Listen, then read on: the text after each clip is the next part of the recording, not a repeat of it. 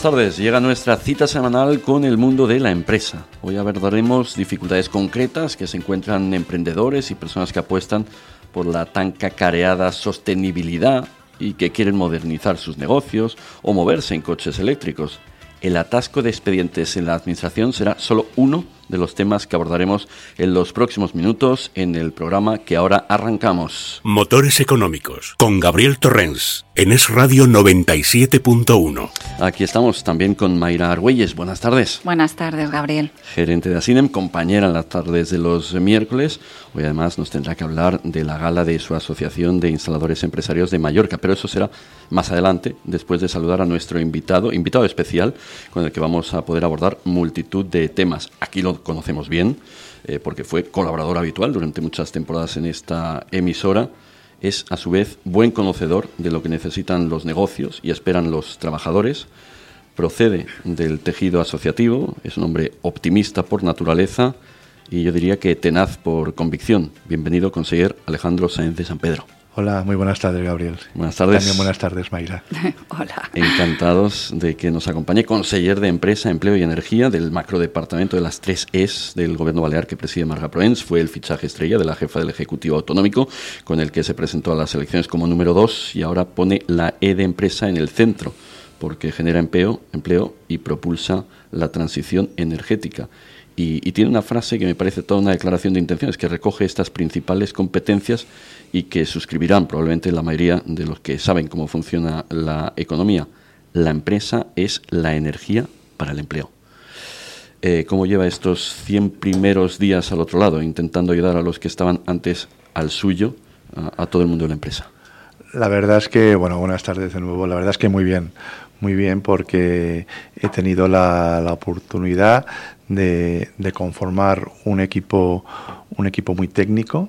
Son muchas las áreas, no solamente dentro de la E de empresa con las distintas subáreas de, lo que es el eh, industria, comercio, en comercio también está el juego, está pues eh, temas muy transversales, incluso polígonos, eh, en la E de, empleo pues casi nada, con todo con todo el mundo fantástico de la formación del SOIP, de las políticas activas de empleos y la E de energía con todo también el maravilloso mundo. Entonces, tener la oportunidad de, haber podido conformar un equipo, un equipo técnico con grandes profesionales también del sector privado, eh, la verdad es que está siendo una experiencia maravillosa. Eh, por lo pronto, eh, antes eh, lo comentamos en diferentes espacios que compartimos con ASIMA, la Asociación de Industriales de Mallorca. Decíamos que en muchas ocasiones los empresarios se conforman si la administración, si los gobernantes no ponen palos en las ruedas. En este sentido, hoy tenemos una noticia destacadísima esta misma mañana nuestro invitado ha presentado un plan de choque contra algo que suena inverosímil, pero que es lo que se ha encontrado. Un atasco de 16.000 solicitudes de subvención. Eh, 16.000 solicitudes están ahí en la, en la Consejería pendientes de resolverse. Así es, cuando, cuando uno, uno coge la responsabilidad, cuando uno conforma los equipos, lo primero que tiene que hacer es un diagnóstico de dónde estamos. Tenemos que analizar las distintas áreas y, y cuál fue la sorpresa que vimos un, un colapso, un colapso que en aquel momento, prácticamente hace casi tres meses, eran 11.000 expedientes de renovables. Estamos hablando de las subvenciones del Plan MOVES para compra de vehículo eléctrico, estamos hablando de, de fotovoltaica, tanto a particulares como para empresas, estamos hablando de, de subvenciones para la instalación de puntos de, de carga de, de, vehículo eléctrico, eh, térmica, muchas vimos, y no, a mí me sorprendió, me sorprendió notablemente cuando vi tal cantidad de expedientes. Muchos de ellos, la gran mayoría, ni siquiera había habido un funcionario que lo había mirado. Y con un periodo medio de, digamos, de espera de, de cerca de dos años. Eh, han pasado ya unos cuantos meses, están entrando expedientes todos los días eh, y esa cantidad son esos 16.000 expedientes, de los cuales hay prácticamente más de 2.000 que simplemente hay que, digo vulgarmente, pero no, no es así, es algo más complejo, pero es darle la tecla para pagar, porque el dinero está.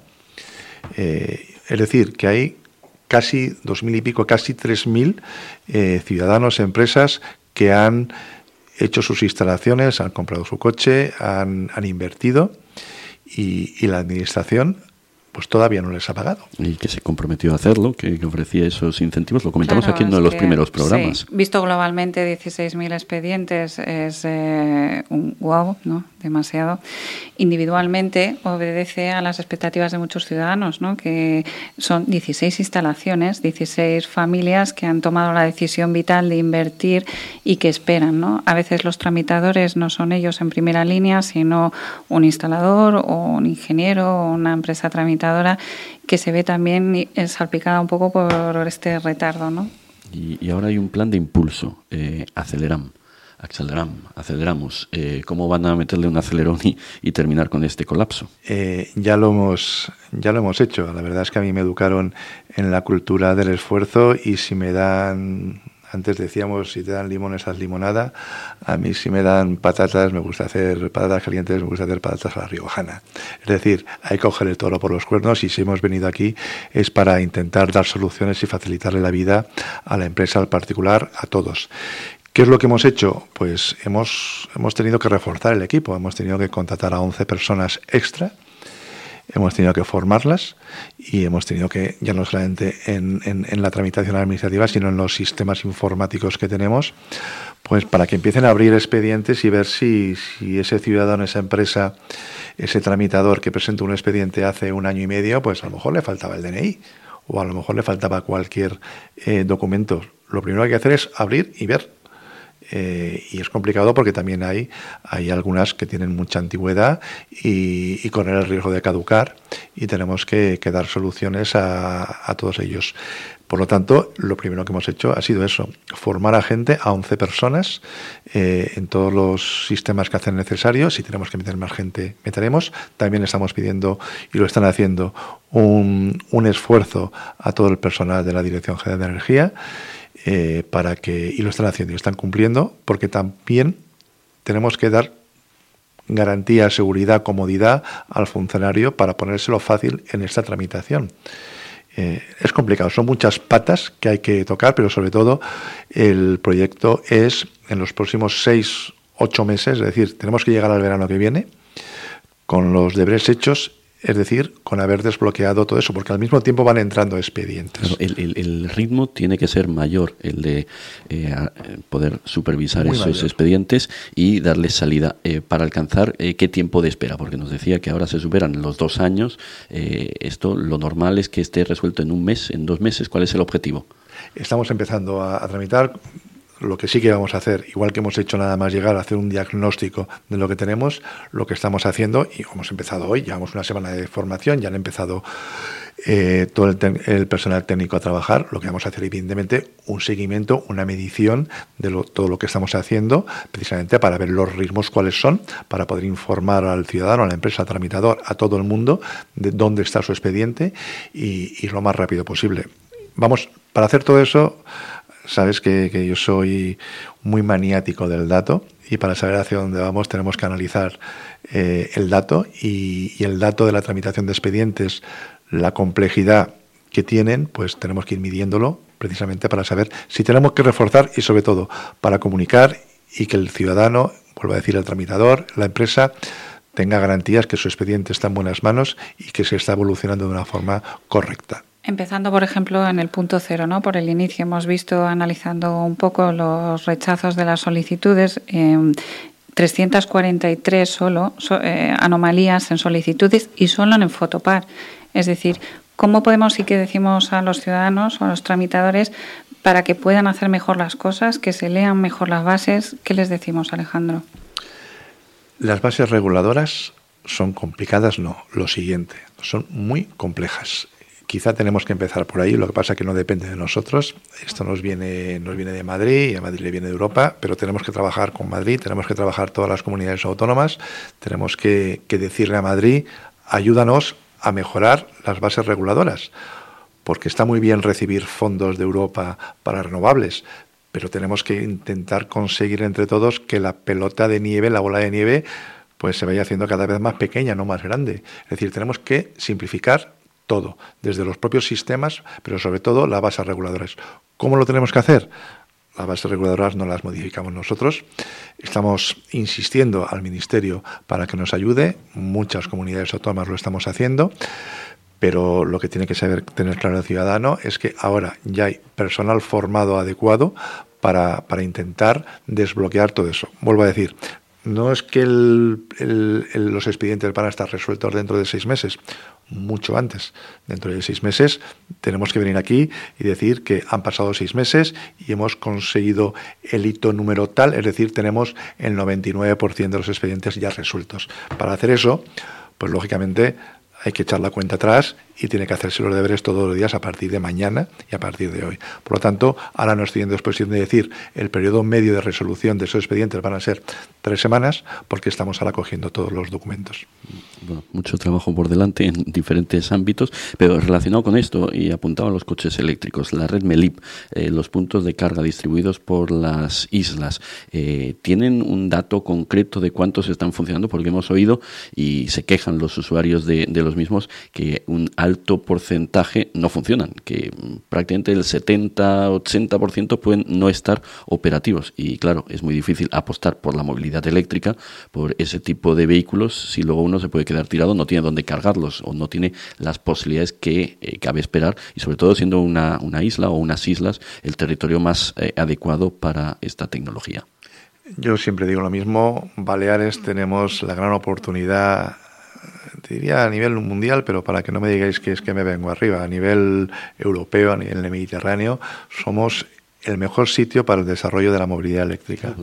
las, las, distancias son cortas, y, pero es que esta apuesta empezó ya hace más de 10 años, pero la realidad es que los puntos MELIP que se han ido instalando, los puntos de carga, perdón, eh, no, no, funcionan en muchos casos. Se han, se han instalado y luego, ¿quién, ¿quién es el que no ha hecho los deberes? La red MELIP es la red pública la red pública, un, usuario de un vehículo eléctrico, pues si lo tiene bien en casa y se ha montado una instalación adecuada para poder cargar, lo tendrá fácil, si no en el trabajo, sino en otra, en la red privada o en la red pública. Lo que está claro es que nosotros como, como Gobierno Balear tenemos que darle al usuario de vehículo eléctrico eh, confiabilidad en el sistema. Es decir, que si estamos informando que hay una red de tantos puntos de carga para vehículo eléctrico, funcionan. Y eso no está ocurriendo.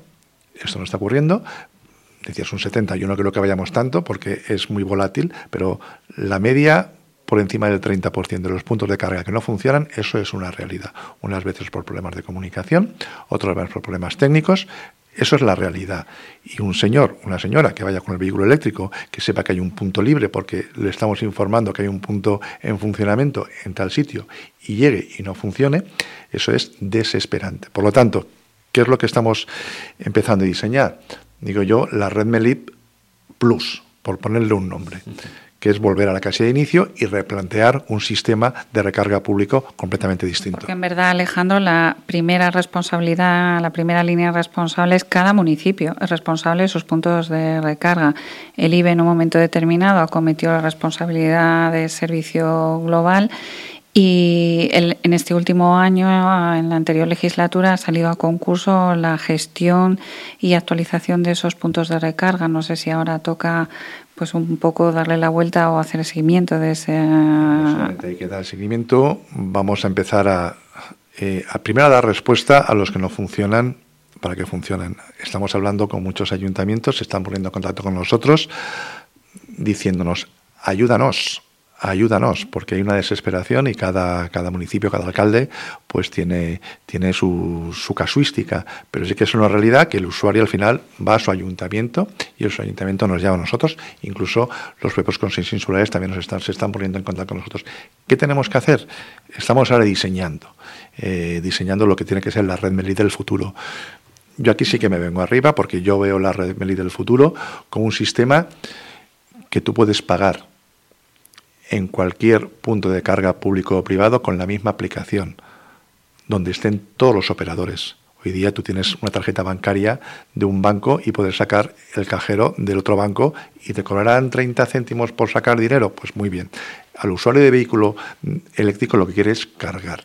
Y de hecho, muchos ayuntamientos están poniendo en contacto con nosotros para decir, y por favor, ponérnoslo de pago, porque el usuario, ahora la, la red de Melites es gratuita pero tiene estos problemas. Muchos ayuntamientos están diciendo, mis usuarios, mis vecinos quieren pagar. Podemos deducir que un objetivo de esta legislatura es apostar por los puntos de carga, que se va a aumentar la red de puntos de carga públicos para estos vehículos eléctricos? Hay que mejorarla y hay que incrementarla.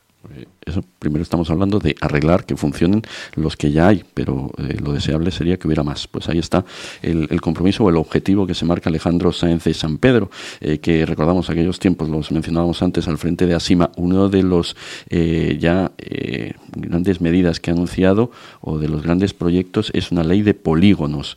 los conoce bien, los de Son Castelló, pero también el de Cambalero y todos, porque ha representado los polígonos de, de toda España. ¿Cómo avanza este proyecto? Como se suele decir, avanza adecuadamente una ley de polígonos. Eh, los primeros que la hicieron en España fue, fue Valencia, fue la comunidad valenciana, le siguió Murcia y otras comunidades que han empezado.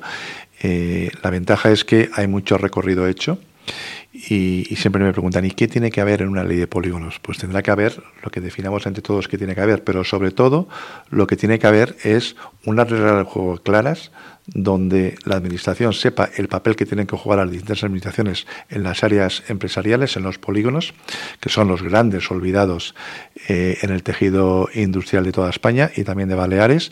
Tenemos que definir muy bien cuál es la regla del juego y qué papel ha de jugar la Administración, ayuntamientos, consejos insulares, Gobierno balear y también el papel que tienen que jugar las empresas en ellos ubicadas y también las asociaciones empresariales. Si en Baleares hay 53, más o menos, polígonos, no todos tienen una asociación empresarial detrás. Al final hay que crear interlocución de los polígonos con su administración más cercana, el ayuntamiento.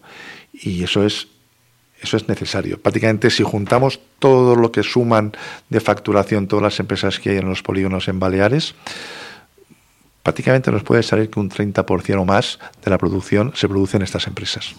Eh, vuelvo a preguntar por plazos. ¿Hay algún objetivo temporal marcado para cuándo puede estar esta, esta ley? ¿Hasta qué punto se va a consensuar? ¿Con quiénes? Eh, se va a consensuar con todo el mundo. Estamos empezando ya a trabajar en lo que debería ser una redacción, en lo que tendría que ser unas bases mínimas para ponernos en contacto con, con, todo el que tenga que aportar algo para una ley de polígonos. No estamos hablando de una ley que defina que los polígonos deben tener unas aceras de dos metros y medio. No, ese detalle no se va a contemplar. Pero sí que tenemos que hablar con las asociaciones que están sobre el territorio, con con los ayuntamientos, porque los ayuntamientos son los obligados en los polígonos relacionados al mantenimiento de las infraestructuras, alumbrado, eh, aceras, asfaltado, aparcamiento, en definitiva, con todos, eh, con asociaciones, con sindicatos, porque al final los sindicatos eh, tienen muchos trabajadores afiliados en los, en los polígonos, que son centros neurálgicos de trabajo, y ellos nos tienen que también contar la casuística que, que tienen sus trabajadores, al final con todos. En este sentido, eh, planteo también el diálogo social, cómo lo entiende, esa búsqueda del consenso y en qué eh, se quiere involucrar, porque eh, su predecesor, el conseller que ha asumido tantas competencias, incluida la de turismo, Yago Negueruela, ha querido estar presente, liderar todos los incluso convenios colectivos, cuando aquí hemos, lo ha indicado alguien que no es en absoluto sospechoso, Manuel Pelarda, ex secretario general de UGT, que ese no es el cometido de, un conseller, de alguien que forma parte de la administración, que ahí son eh, empresarios eh, a través de las patronales, de sus asociaciones y los trabajadores a través de los sindicatos los que se deben poner de acuerdo. Usted va a, intervenir, eh, va a liderar, va a mediar cuando sea necesario. ¿Cómo enfocará el diálogo social? Pues muy sencillo. Al final los convenios tienen que estar negociados por dos partes, las patronales y los sindicatos. ¿Qué es lo que tiene que hacer el gobierno balear? ¿Qué es lo que tiene que hacer este conseller? Pues quizá poner la musiquita adecuada para que el ambiente sea el adecuado para llegar a acuerdos. Desde luego los acuerdos los tienen que los tienen que alcanzar las dos partes. Nosotros tenemos que estar pendientes de que se llegue al mejor acuerdo en beneficio de las empresas y de los trabajadores. El mejor acuerdo. Nosotros tenemos que velar, y yo voy a velar, para que lleguen a esos acuerdos, sin intervencionismo. El anterior conseller era de, platos de lentejas, le gustaba servirlos. me siento terriblemente aludida porque precisamente el convenio de metal que justo ha dado, ha visto la luz por fin ahora, firmado el 13 de junio por segunda vez. El, 13 de junio firmado y, no se por ha podido, vez, por segunda vez no se ha podido aprobar hasta hasta ahora, porque en inspección de trabajo sospechosamente donde donde ha ejercido, donde está eh, ahora mismo en excedencia Yago Negueruela, lo tenía bloqueado, ¿no? Bueno, no, no puedo constatar que fuera el caso del inspector Yago Negueruela, pero sí es verdad que ha estado parado ahí durante tres meses y es realmente oneroso para las empresas que ahora pues van a tener que desembolsar de forma más tardía. nosotros la voluntad era de llegar a un acuerdo y ahora vamos a tener que desembolsar pues eh, atrasos desde enero, eh, indemnizaciones eh, productivas por pérdida de poder adquisitivo, cuando se podía haber hecho de una forma más relajada, porque la intención de las partes y el éxito de un acuerdo es las partes y nada más era de haber llegado a un acuerdo en junio, no, en mayo porque ahí estaba en esa negociación, estaba Sinem, en este caso, habla Mayra Argüelles como gerente de esta asociación, de la que vamos a hablar en recta final de nuestro programa, porque además siempre nos gusta despedir con unas eh, reflexiones, con una cita, y hoy tendremos un mensaje del presidente de esta asociación de instaladores de Mallorca, de Francisco Javier eh, Piña, pero hacemos una pausa y seguimos con el eh, conseller de Empresa, Empleo y Energía, Alejandro Sáenz de San Pedro. ¿Te dedicas a las instalaciones eléctricas, térmicas, telecomunicaciones, frigoríficas, gas o contra incendios? En Asinem, la Asociación de Empresarios Instaladores de Baleares, defendemos los intereses del sector. Únete a nuestra comunidad profesional. Asinem, la Asociación de Empresarios Instaladores de Baleares.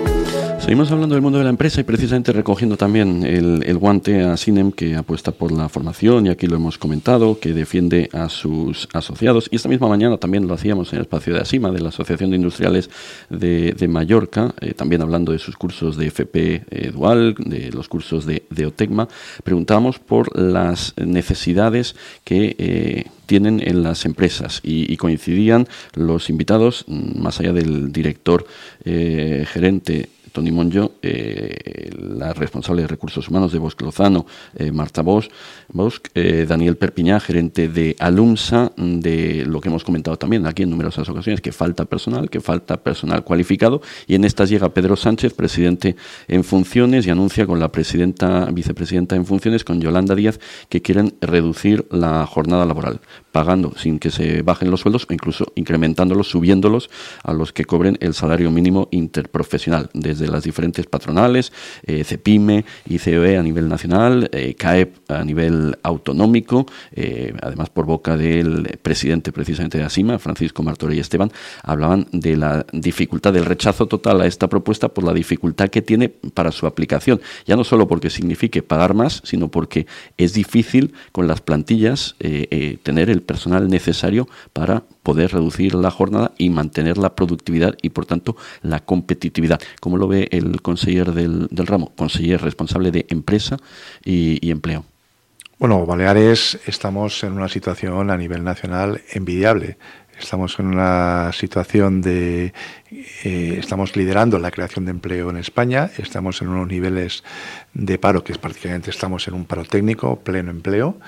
Eh, en esta situación yo creo que no es planteable cuando las empresas están teniendo serios problemas a la hora de contratar personal y hay empresas que no pueden acometer proyectos nuevos porque no encuentran personal y no encuentran personal tampoco cualificado. Entonces, en este escenario, yo creo que, que ahora no podemos plantear de ninguna manera lo que es una reducción de la jornada laboral, porque se supondría acarrear un problema añadido a las empresas una preocupación añadida en cualquier caso para las empresas por lo que estamos pudiendo pulsar en las primeras horas de, este anuncio, que luego se tiene que convertir en, realidad. De momento es una, promesa y está mm, por constituirse todavía el gobierno de España. Pero aprovechando aquí la presencia de Alejandro Sáenz de San Pedro y cuando hay, tantos asuntos que, plantear, hay, hay, uno que nos parece especialmente interesante y volviendo a lo que es la sostenibilidad, la energías, las energías renovables, la posibilidad que además eh, contemplamos y que se quiso impulsar o se ha querido impulsar desde los polígonos eh, precisamente, enlazando con la ley de polígonos, no sé hasta qué punto